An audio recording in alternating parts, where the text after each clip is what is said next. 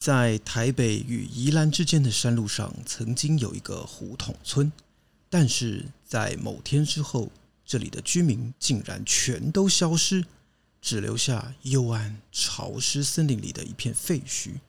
究竟他们去了哪里？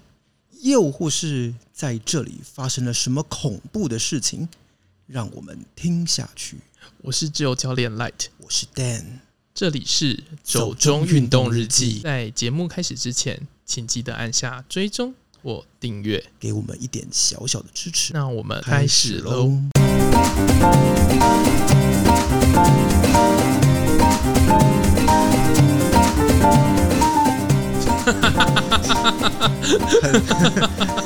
觉得很奇妙，就是一个很奇怪的开 场，从从头开始吗？我怎么一直笑？就蛮奇怪的。嗯，这是一个应景的主题啦。不过我们还是先聊聊最近的事情好。最近其实大家都还是在很认真的看奥运 啦。对啊，看到心脏都要跳出来。就真的心脏很不好，我觉得全台湾有很多人都等着要去挂心脏科。最近还在防疫期间哦，去心脏科要注意一下防疫的。呃，应该不会真的去啦， 但是真的是蛮嗯蛮紧张的。所以你有看了哪些比赛？就大家看的啊，就羽球啊，嗯，你有看攀岩吗？有啊，只看了一下下，我只看到后面全能的部分，嗯，因为好像前面的部分是报时嘛，预赛的部分，就速度赛、速啊度。赛跟报时赛都结束了。你有看体操吧？就是那个李志凯拿银牌那一场，哦，我有看鞍马，对啊，就是鞍马那一场嘛，对，他真的很厉害耶。那我有看 Biles 他去跳那个平衡木，哦对，就他最后终于又回来了。 可是我觉得看李志凯比赛还蛮感动的，说实话。嗯，因为我知道他里约的时候就是落马，哦，我不是因为这个、哦，我是因为从小看到大对。对对，你知道李志凯就是一个我们从小看到大的孩子。那你最近要再把它翻出来看吗？很多人都说要翻出来再看一次 你。说翻滚吧阿信吗？呃，翻滚吧男孩吗？ 你你是要看彭于 晏吗？不是，我有两个都有看，我一下子想错，但当时其实我对李志凯的印象就蛮深刻的，因为就是永远的第二名，哦，对啊。然后后来有看有报道去追踪，当时就是林玉信跟李志凯，还有原本一直都是第一名的那个小朋友叫黄克强，他们后来的一些人生故事，其实觉得看了还蛮感慨的这样子。对，然后这一次也发生了各种辱华呢，例如，嗯，emoji 辱华，哦，你说最 最近的艺人的这些事情嘛，对，我觉得要辱华真是太容易了， 实在是很难避免呢、你连画个射箭都是辱华，你随便用一些 emoji 也辱华，而且你可能是个马来西亚人，你支持马来西亚选手，你也辱华。反正我觉得这个真的是蛮厉害的啦，蛮有趣的。 蛮特别的一个现象啦。好啦，那你还有看什么别的比赛印象深刻的吗？嗯、水上芭蕾吧， 哎呦，你被我影响，你有你有今年有看水吧是不是？ 你好喜欢水吧？没有，因为我第一次看到有人这样简称，我觉得很有趣。所以你看了哪些队？ 我看到俄罗斯啊，你说那个黑蜘蛛吗？对很漂亮，对不对？我就觉得，嗯，果果然是水上芭蕾。不是，因为我觉得俄罗斯真的是训练水上芭蕾的世界第一把交椅耶，他们真的可以把人变成机械一般在水中精准运作，那是完全不知道是怎么训练出来的。可是因为我可能在现场有看过他们练习吧，看谁练习？就是水上芭蕾啊。嗯，你什么时候看到的？我在澳洲打工的时候，哦，是哦，是澳洲的国家队吗？我我不知道他是哪里的国家队，因为他 Go Coast 有一个游泳池，对然后那个游泳池其实都是办国际比赛用的，嗯哼它有四个池子，对，然后一个跳水池啊，一个练习池，一个热身池，嗯然后还有一个比赛池。 OK，那你看到老朋友得金牌的感觉是什 么你说老朋友谁啊？ ？Tom Daly 那只是我运气好，真的在就是现场看到，不就是四年一定要发一次的照片吗？ 对，下次应该还可以再可发一是次。这是第五年，哦，好， 对我我没有要算错他的意思，反正按照常理来说，他是四年一次啦。嗯，他还这么年轻，应该还可以再发个几 次。好啦，我是觉得今年奥运真的很精彩啦。嗯，然后像马术其实也很有趣啊，你是说看到那些？奇奇怪怪的障碍物，可是每一年好像都是这些奇奇怪怪的东西，是不是真的吗？可是因为今年真的很有日本特色吧？我觉得好像听说有些你说马是吓到不敢跳，是不 是？神奈川冲浪里之对类啊，的。对啊，对啊，还有那什么相扑力士跟艺伎的脸这样子，我个人我啊觉得还得一蛮有趣季的脸蛮恐怖的欸、是蛮恐怖的、啊， 但是就非常日本啊。我觉得日本有很多奇奇怪怪的这种，而且会打开。哦，对对对，非常的，我觉得有伊藤润二的感觉。其实是找伊藤润二去设计的。诶、也不 是没有可能啦。说实话，反正今年就走动漫风嘛。好啦，我是觉得今年的奥运我们看到现在，其实它已经快结束了啦。到这个礼拜天嘛，八月八号就是闭幕式了。对，真的还有一些比赛很精彩的，大家如果还没有前面没看到的，可以去把握一下。哦，对我一直有在看举重，哦，举重举重真的很好看。嗯，我以前没有看举重比赛，我是今年看了才发现，因为举重比赛是很热血的，很紧张啊，欣赏那些选手的动作是一件很……今年超刁钻的哎、哦，你说男子的部分吗？我觉得女子也蛮刁钻的啊，你说郭幸存被刁那一下吗？对啊，可是我觉得男子好像刁得更紧哎、我觉得都刁很紧，是哦，反正我自己是觉得在看举重的过程中，意外的让我觉得很紧张，然后觉得是热血 的。好啦，除了郭幸存以外吧，郭敬明，对啦，就看郭敬明比赛很开心这样子，然后其他选手比赛看起来都很辛苦，可是咱们的举重女神，真的。我们有很多女神、女帝之类的人物呢。这个礼拜天闭幕之前，还有一些精彩的比赛，大家可以把握时间去欣赏啦。闭幕式应该我相信也会蛮精彩的吧。嗯，要交接给法国了，嗯，希望我们法兰西共和国可以拿就出一现个各，种 LV 之类的东西，我觉得应该是不会啦。还是罗浮宫什么达文西什么应该没有这么俗烂吧？又不是在卖什么博物馆周边。 博物馆惊魂夜，这个我真的要讲一下，法国的博物馆虽然很厉害，可是博物馆周边真的普遍来说做的烂。你说粗制滥造吗？嗯嗯， 因为其实这法么国糟糕哦因为法国博物馆的那些周边，他们是要经过一个国家的委员会去审核才能做的。嗯然后那个委员会的美感，我觉得没有很好， 所以他们常会做出一些奇怪的东西。我个人觉得，我目前为止买过最满意的是罗浮宫出的一套换装纸娃娃。那是什么 东西？为什么要买纸娃娃？不是，因为你知道罗浮宫有收藏一些新古典主义的画作，然后有新古典主义画家大卫画的拿破仑像。那一次我不知道为什么罗浮宫哪根筋不对，他们就拿那个拿破仑来做成换装纸娃娃。你可以把他的军装全部脱掉，最后剩一条内裤。 这什么东西啊？这是要烧给谁啦？ 不是，你不觉得这个东西很恶趣味、很很好玩吗？我就是一看到就觉听起来挺恐怖得的爱不释手，整个罗浮宫我只想买这个。 哦，好哦，我还买了很多回来送朋友，大家都超爱的。好，好总之，嗯、这都不是重点，还是回来讲讲为什么我们一开始要做一个这么奇怪的开头好了。因为农历七月要到了，对，而且其实就是在奥运闭幕式的那一天，就是农历七月一号，也就是鬼门开的日子。可是对很多人来讲，应该鬼门已经关了，为什么？就开学了。你还没开学吧？哦，你在想什么？没有，因为我现在已经搞混了，你知道吗？就是疫情的关是系因，为之前都没有学生出来，你现在搞不清楚他们在哪里吧？就是大家都神出鬼没。以前有一个很明确的鬼门开的日期，现在好像搞不太清楚。就现在大家不是在家就是上课吗？还是什么的？我也对啊搞不太清楚远距教什么时候他们真的要回到学校或什么之类的。我是希望可以不要再看到他 们。我我个人有点怕小孩啦，所以对我觉得那个是比鬼门开恐怖一点。总之呢，今年奥运结束刚好就是鬼门开，我觉得是一个蛮好的无缝接轨。我们从奥运的话题中离开之后，我们就可以来进行到下一个阶段的话题，关于一些中原普渡，是没有要讲中原普渡的事情，但是我觉得这是一些可能比较民俗的事啦。哦，所以我们今天就来讲一个比较民俗的话题好了。今天的鬼话连篇单元，鬼话连篇系列嘛，其实讲真的好怀旧，感觉好像很久以前在看什么《玫瑰之夜》。 司马中原。哦，对，司马中原也是好怀念哦。 不对啊，你的年纪，你有看过司马中原讲鬼故事吗？有啊，而且后来还有那个别人去模仿他什么之你类的，应该是看到模仿的吧？你应该没有看过本尊在讲鬼故事吧？有啦，还是有、 哎、你真的老灵魂呢、诶电视都会重播，好不哦，好？真的吗？好吧，我真的不太清楚呢，因为我是真的很小的时候有看过，但他讲鬼故事，我是没有觉得很害怕啦。嗯，反正我觉得以户外活动来说啊，好像经常都会跟一些奇奇怪怪的传说有，或者一些民俗禁忌有扯上一点边啦。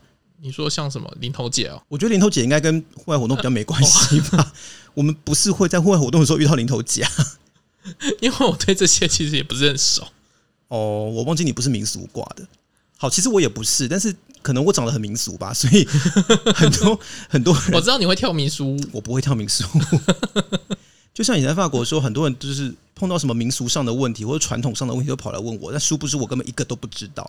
然后我说我真的不知道的时候，大家都很惊讶，就是怎么会？你一看就是很懂民俗节，就是很懂民俗节庆这些事哎、情的人。你知道吗？民俗的东西啊，通常都是等到有国片拍我才知道，像什么人面鱼啊，红衣小女孩，对对对对对，中邪好像也算吧。哦，中邪是哦，中邪是在讲那个脏话送肉粽啊，哦，不然你以为是什么？因为我哦根包本不知道哦粽，子。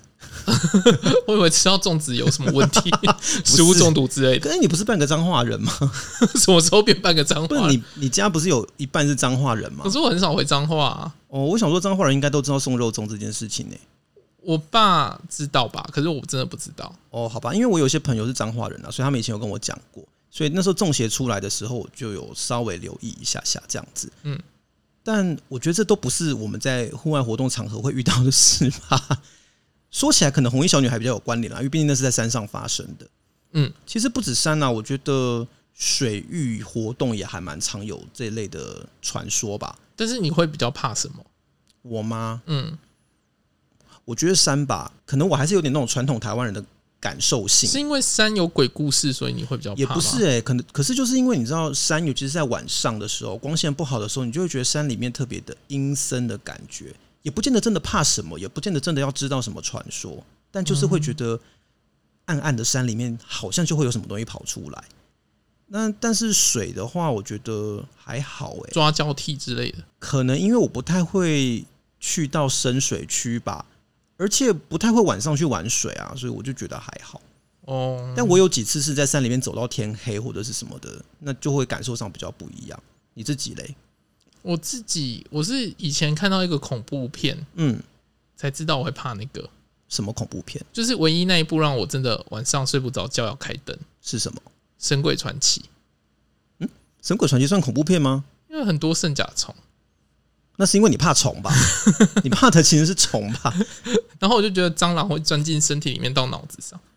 诶、对啦，我知道确实是有一些人对于昆虫的恐惧还蛮强烈的，虽然我也会怕虫，也不喜欢，可是好像没有你这么严重，因为我小时候看完《神鬼传奇》之后，我必须得开灯睡觉，这么严重。就觉得随时有圣甲虫会跑出来，而且你知道它会有拧态啊，所以你可能拿了一个类似宝石的东西，它就会钻到你身体里 那。我应该介绍你给我学妹认识诶、怎么我有了？个学妹是在做心理学研究的，她现在在设计一个实验，就是在观测人对于蟑螂的恐惧。所以她的实验就是找很多受试者去她那边，然后她会拿蟑螂给受试者看，然后要他们摸蟑螂这样子。我刚刚已经不能呼吸了，你知 道哎吗？但我觉得这个东西跟灵异或民俗比较没关系吧？不是有什么人面蟑螂之类的？没有吧？哪有哦，有人面鱼，可 是没有人面蟑螂吧？你是从哪里听来？道听途说还是自己想象出来的？就觉得苦虫有那个拟态，就会有人形或什么之类的。好，回来，我们今天不是要讲昆虫的事情。 总之呢，讲到这种民俗传说或什么的啊，有时候可能多多少少你就会听到有些人讲说啊，某个山或者是某条路山路里面可能比较阴，或者是哪边可能比较有不太好的东西什么的，要小心要注意。如果说体质比较敏感的人，可能会有什么特别的感受这样子。嗯，那今天我们就来聊一聊被称为幽灵古道的胡同古道。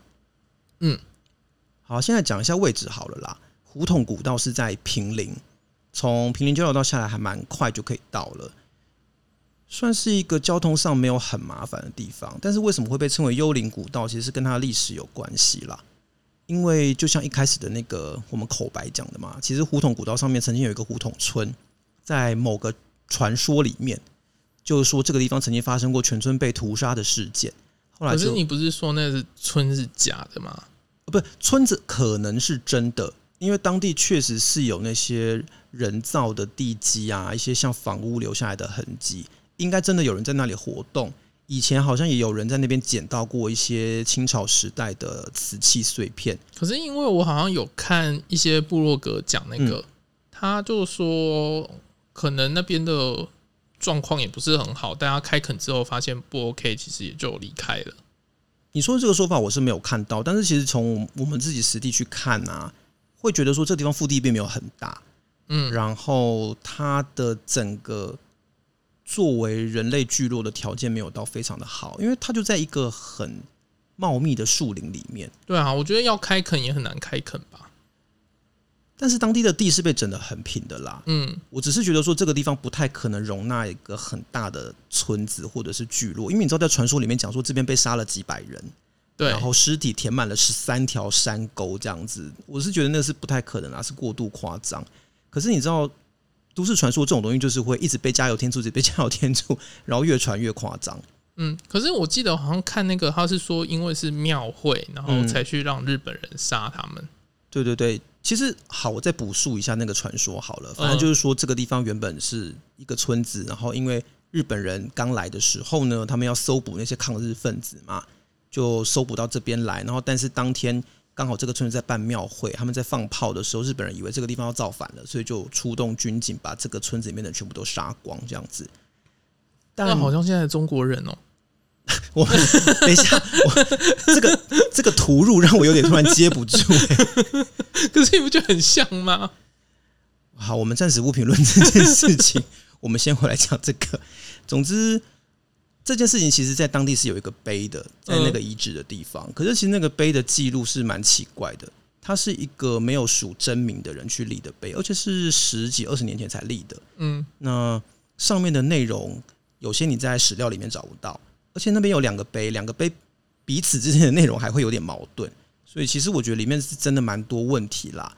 对。然后我记得我是看到说它上面有写一个日期嘛，嗯。可是那个日期是没有任何神明在那个时候诞生的。因为他写说是怎么九月二十二号办建教然后大拜拜这样子，可是你如果去查的话，农历的九月二十几号是没有什么大的宗教活动的。他好像说是农历还有国历好像也有差，是不是？还是怎么样？其实，如果你根据日本人留下来的资料的话，他们去胡同村搜捕土匪，就是日本人对所谓的抗日分子的称呼啦。这件事情是发生在十一月，如果按照日本的计算，应该是阳历的。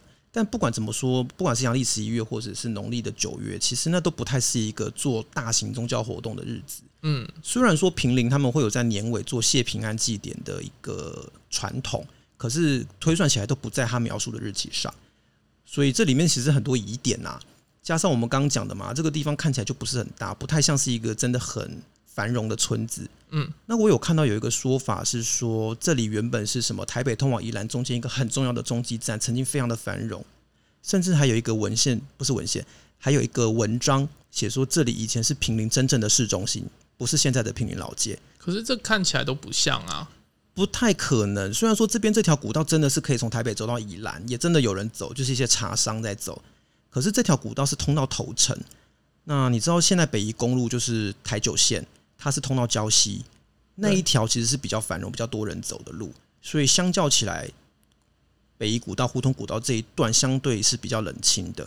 而且其实我看一八九五年日本人刚来的时候，就有日本人去走过这条古道了。他对这条古道是有记录的，就是哪边有客栈，哪边有什么东西，他都有描述下来。但是在他的描述里面，就说这地方其实蛮冷清的， 就没太多人。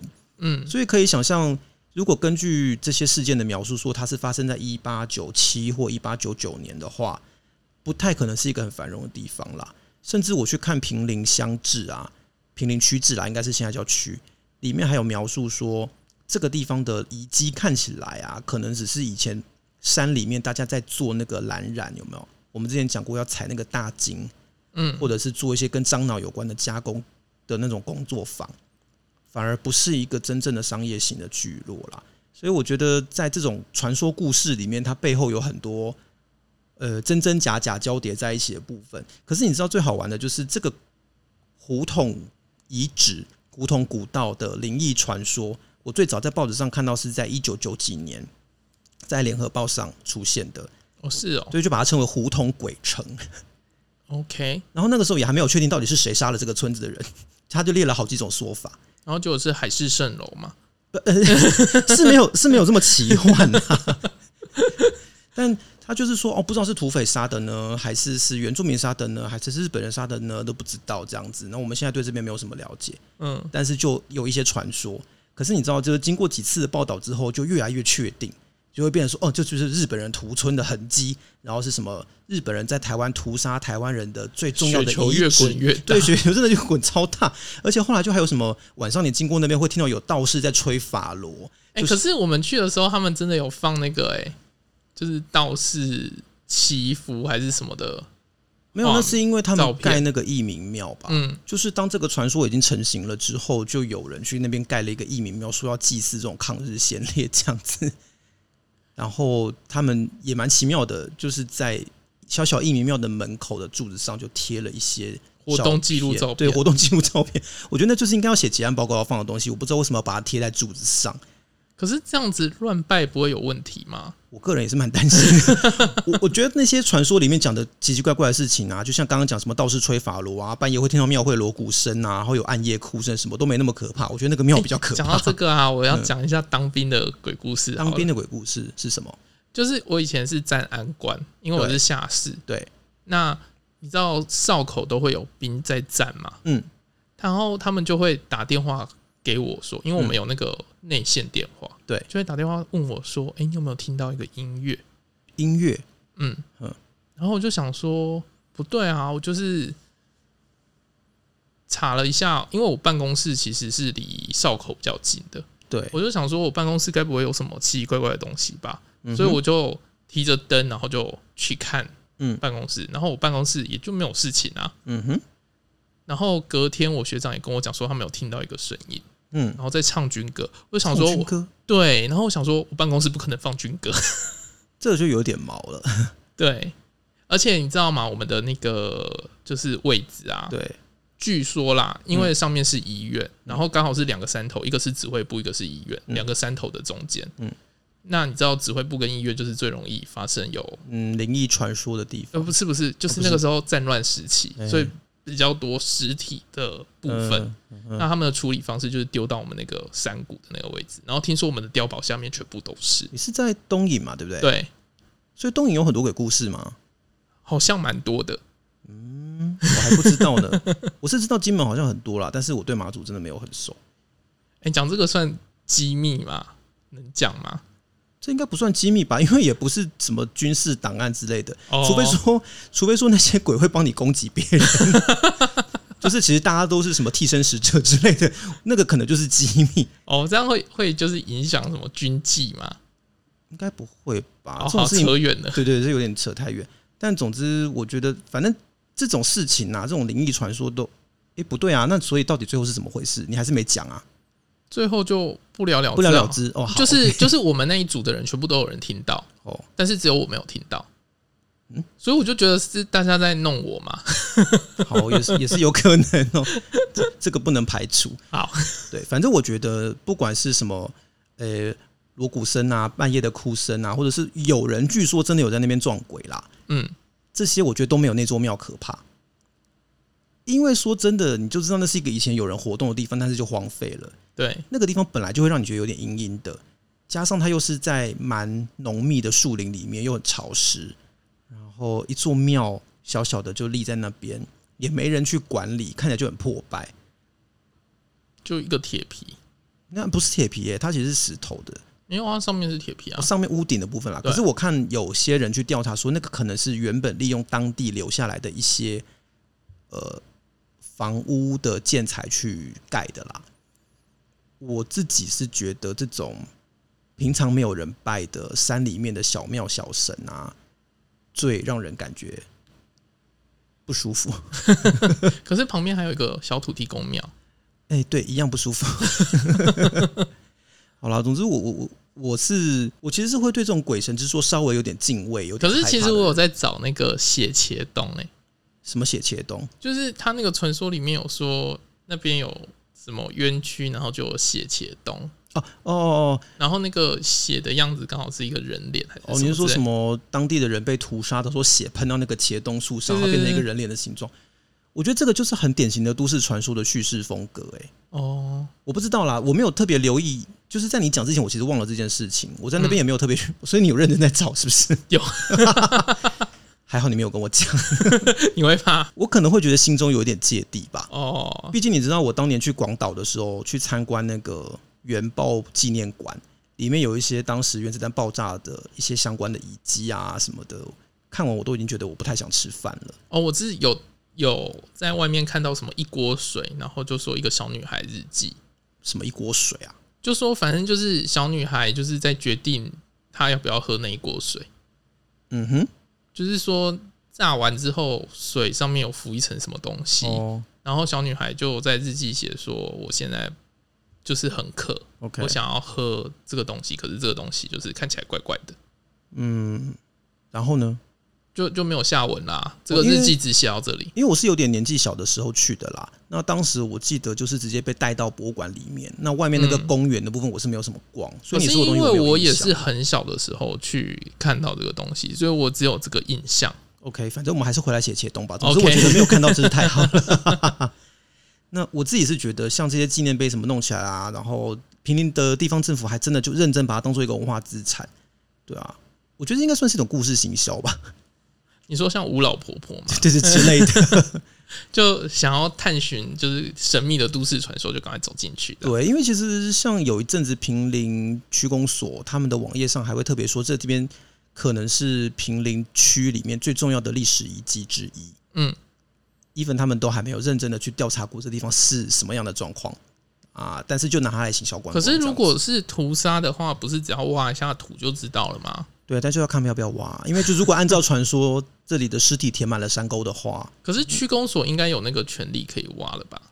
这我就不太知道嘞，因为这个可能要去找文资相关的部会来做鉴定跟审查跟什么的，那我就比较不清楚流程应该会怎么样。哦应该是要知道那片土地是谁的，是哪一个部门啊？应该是这样讲。嗯，我猜有可能是林务局之类的吧，我不太确定。哦但反正我觉得这里面，你要说它全然是假的，可能也不是啦，因为毕毕竟你知道，在日本人刚来的时候，台湾还是有一些跟日本人的对抗嘛，尤其是武装抗日时期。我是有看到部落格上面是写说，可能这附近因为有很多山路可以去其他山嘛，对，所以可能是很多很多的土匪，就是讲一些抗日对在零星的山头都被杀掉，然后就是把它就很多人把它就想在一起了。有啊有啊，因为其实，在史料里面是有记载的，像包括林立成一些当时比较知名的抗日分子，在北台湾啦，他们可能都会在台北到宜兰的这片山区活动。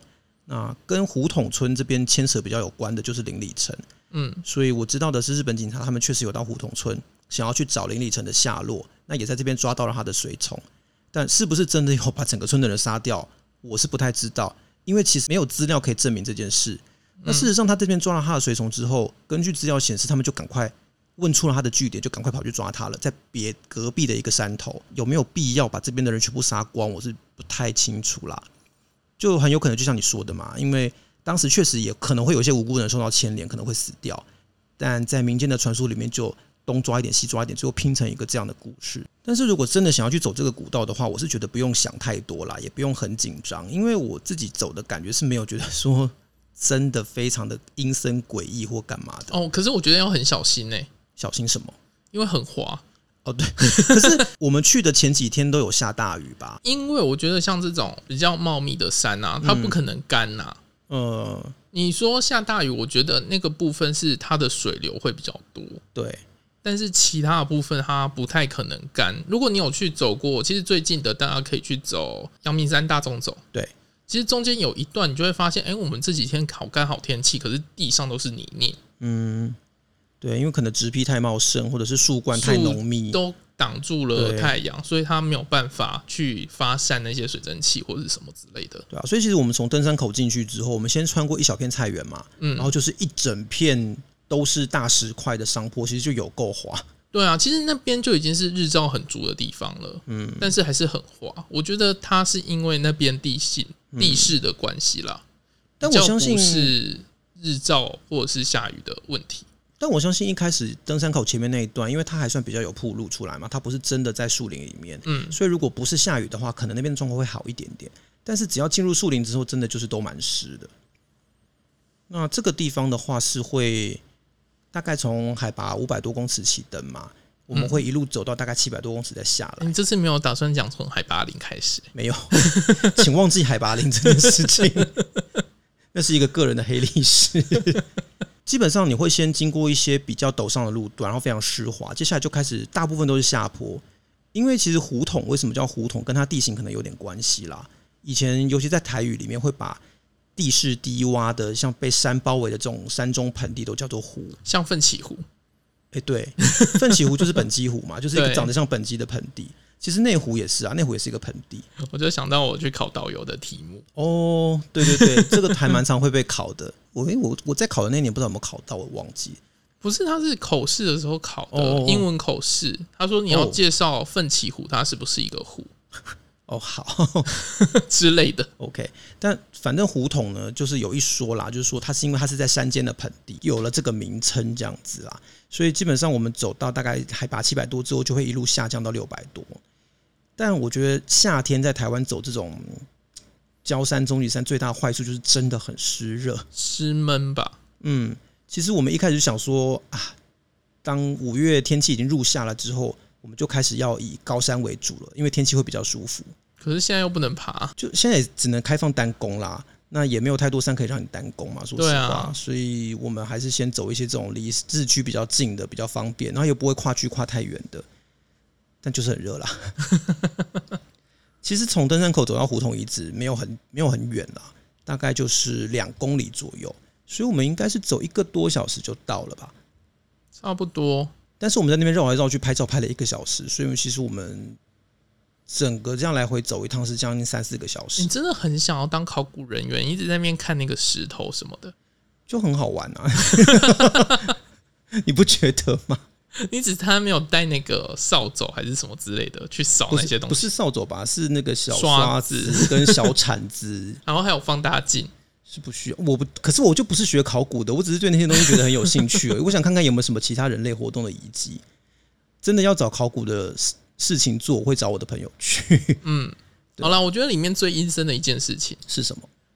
太多蚂蟥，嗯，我觉得蚂蟥应该不太能说是阴森吧，但是会让人有点不舒服，是真的啦。嗯，我觉得蚂蟥的事情，就是传说都听过很多，可是其实我还真的没有遇过蚂蟥，这是第一次、欸。我也第一次遇到。哎、你爬山经验那么多，我以为你有遇过，没有哎、我以前好像都是爬高山或者比较干的山，可是你不是有去像唐穗山那种，不是也很湿吗？可是我就整个穿的全部都是短的，也没事啊。好、哦，可能那边的蚂蟥比较乖吧，我不知道。可能那边要渡溪吧，他们有哦，对办法在、啦，因为其实往胡同古道的路上会有一段是要走过一个小小的溪流，可能那边真的水汽比较充足吧。嗯，所以我可是我第一次知道，原来被蚂蟥咬到是完全没有感觉的、欸。可是因为我有查，嗯， 就是说它不是没有感觉，而是你那个时候可能集中注意力在其他地方我就担心滑倒这样子。 之类的，嗯反正就是你可你可能在走路或者什么的，但是它就是跟蚊子叮有点像， OK，就是它只有下去的那一刻就一点不点到感觉一秒钟的嗯痛觉， OK，所以你可能就会被其他事情带 走。好厉害哦， 为什么是好厉害？因为大自然很奥妙这样子， 对吧、就是其实是到回到车子上，然后要换鞋子的时候把，把鞋子脱下来，才发现哎、诶怎么袜子上一片血？对我是一圈呢、你被咬比较严重，对不对？我被咬了好像是四个洞还是五个洞，是哦，我是只有被一只咬到，可它被吸，它吸血吸的非常的充 足。哦，我是脚上还有一只，哦，然我后也其是啊我他也地是方有四五个洞这样。 OK，反正我是觉得第一次遇到也算是一个蛮新鲜的经验吧。 哦，我是不想再遇到啦。反正如果就是我后来有查，嗯就是说你只要身上除了绑腿以外，嗯，最好喷就是有敌避的成分的防蚊液。对，要有真的要有 DB 成分比较有效啦。嗯，可是我他知道有些人会介意那个 DB 的成分，啊，那是我们之前都讲过啦，而你又不是天天喷，而真且的。你是喷在绑腿上，你又不是喷在你的脚上。其实我觉得真的到这种山里面，防蚊液这类的还是要喷啦，因为不只是蚂蟥，其实蚊虫真的蛮多的。对啊，就是如果你真的很介意喷皮肤的话，嗯，就是喷在绑腿啊、对鞋子啊、衣服啊，这样就好了。对，我觉得这真是最重要的，因为其实这个地方除了滑跟虫很多之外，我觉得其他都还好，路不算真的很难走啦。虽然有一些陡上陡下，但真的没有很难。嗯，然后它因为都在树林里面，所以也不晒。我觉得倒是没有什么特别需要做防晒的部分，真的就是这个地方比较要要留意。我知道也有些人会去走后续的北宜古道其他的部分，但是那个地方的路路况好像就比较再差一点点。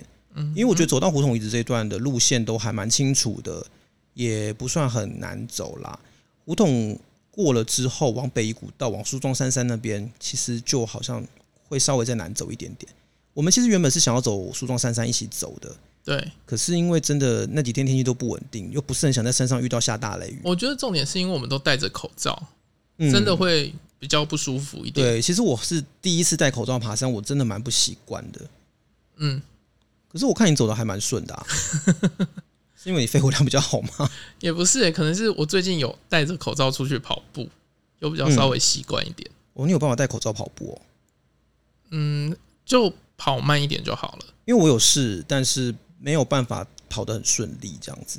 就我有看国外的呼吸科的医师在讲这件事情，哎、对啊，我记得之前好像台湾有报道说，戴着口罩跑步不是对身体不太好嘛？就是你的吸氧量可能会比较不好。嗯，但是我看国外他是这么说啦，他说你虽然吸氧量不好，但是你就是降低你的强度，嗯，就是锻炼我们还是要继续去做，对。可是就变成说你没有办法吸那么多，那你就走慢一点，跑慢一点，做强度做弱一缓点。和一点这样子。因为你是戴哪种口罩？医疗口罩嘛？我戴那个运动口罩、欸，运动口罩应该是比较像布口罩那一种吧？对，它就是有三层布这样子，对，就让你型男的。可是我觉得啊，运动的时候因为不太容易接触人嘛，嗯，所以就那个时候戴。但是，一旦结束，我就会立刻，因为其实布口罩很吸水，对， 所以我觉得我每次运动完之后，它其实都会漏到鼻子一下。